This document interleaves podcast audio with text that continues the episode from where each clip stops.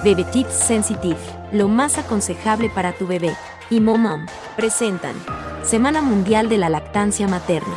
Alimenta vida, el alimento de amor que crea un vínculo. Hola moms, ¿cómo están?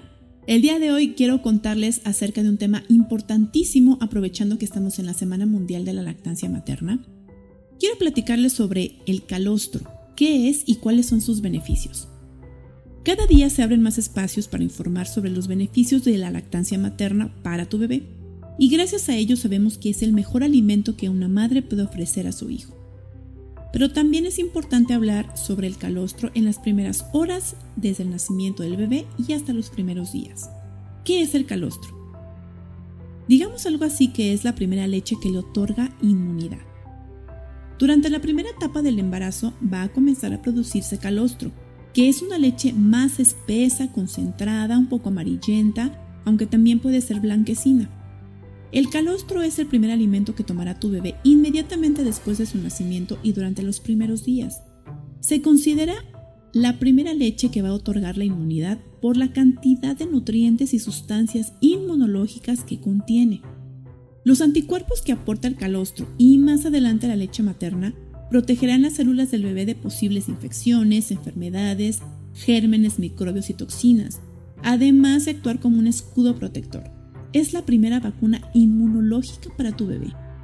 El calostro tiene propiedades laxantes que ayudan a expulsar el meconio, que es la primera deposición o la poposita de tu bebé. Es de color verde oscuro, más o menos casi, no sé, negro, negruzco, y es indispensable que salga del intestino para no obstruirlo. El calostro es rico en proteínas, grasas, carbohidratos, minerales, vitaminas y antioxidantes, que además de darle protección inmunológica, estimulan el desarrollo óptimo del cerebro, sistema nervioso y corazón de tu bebé. Es importante, además, ofrecer el pecho durante la primera hora de vida de tu bebé y garantizar un entorno favorable para comenzar con la lactancia y que ésta se establezca de manera continua. Es importante saber que no solo el deseo y la disposición de la madre son suficientes para que la lactancia se establezca. También los hospitales y centros de salud materna deben trabajar para garantizar que dentro de la primera hora del nacimiento el bebé pueda ser llevado con su madre, mientras no requiera algún cuidado especial, obviamente.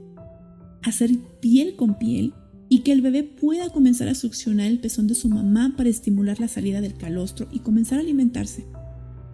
Esto es lo que se llama la hora sagrada. Es cuando el recién nacido es llevado al pecho de mamá para reconocerse, es el primer contacto que tiene y va a comenzar la conexión entre ambos. Favorece además la estabilización de la respiración, la presión arterial, la regulación de la temperatura corporal y la disminución del llanto de tu bebé. De esa manera tanto tú como él se van a sentir tranquilos. Mientras todo esto sucede, con tu bebé en el pecho, él comenzará a oler su alimento y su instinto de succión hará que al momento de sentir el pezón en su boca comience a succionar y alimentarse del calostro y además va a promover la producción. Yo recuerdo que cuando, en el momento que nació mi hija, a pesar de haber sido cesárea, me la llevaron al pecho inmediatamente al nacer. Estuvo muy tranquila y muy dormidita mientras yo le hablaba, y esto de verdad que para mí benefició enormemente con mi lactancia. Si bien es cierto que muchos hospitales aún no permiten los partos humanizados ni las cesáreas humanizadas, es importante que se asegure que el bebé no ingiera ninguna leche de fórmula y que por el contrario, el bebé comience a alimentarse del seno materno.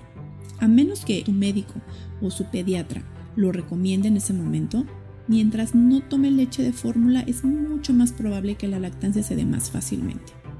Recuerda que el calostro es suficiente para el bebé al principio será poco el calostro que el bebé consumirá. Imaginemos, el estómago de un recién nacido es sumamente pequeño, más o menos del tamaño de una canica, o sea, muy chiquitito, y con poca cantidad de suficiente para sus requerimientos. Es importante que las tomas al día sean constantes, es decir, que no dejes pasar tanto tiempo entre una toma y otra. Puede parecer que no come casi nada al principio, pues las tomas serán muy cortitas y con poquito se va a llenar. Además, en este momento tus pechos no se van a ver aún totalmente llenos, pero poco a poco comenzará la llamada bajada de la leche, que es cuando el calostro ya se convierte en leche madura, que va a satisfacer todas las necesidades de tu bebé. Una vez que se establezca la lactancia, varias semanas después, tu leche se volverá más blanca, más líquida, liviana al principio de la toma, cuando el bebé empieza a succionar para satisfacer su sed, y rica en grasas ya al final. Como ves, alimentar a tu bebé desde su nacimiento es favorable para su óptimo desarrollo. Las pequeñas cantidades de calostro que tu bebé puede ingerir van a aportarle salud y bienestar físico. En resumen, el calostro es el alimento perfecto. Por algo es llamado el oro líquido. Pues bien, mamás, espero que les haya gustado esta información y espero que la compartan también con otras mamás que así lo necesiten. Recuerda que me puedes seguir en redes sociales como Yo Mujer Yo Mamá. Estoy en Facebook, Twitter e Instagram. Soy Jerry Saucedo. Y recuerden que ser mamá es la onda. Bebe Tips Sensitive, lo más aconsejable para tu bebé. Y Momom presentaron Semana Mundial de la Lactancia Materna. Alimenta vida, el alimento de amor que crea un vínculo.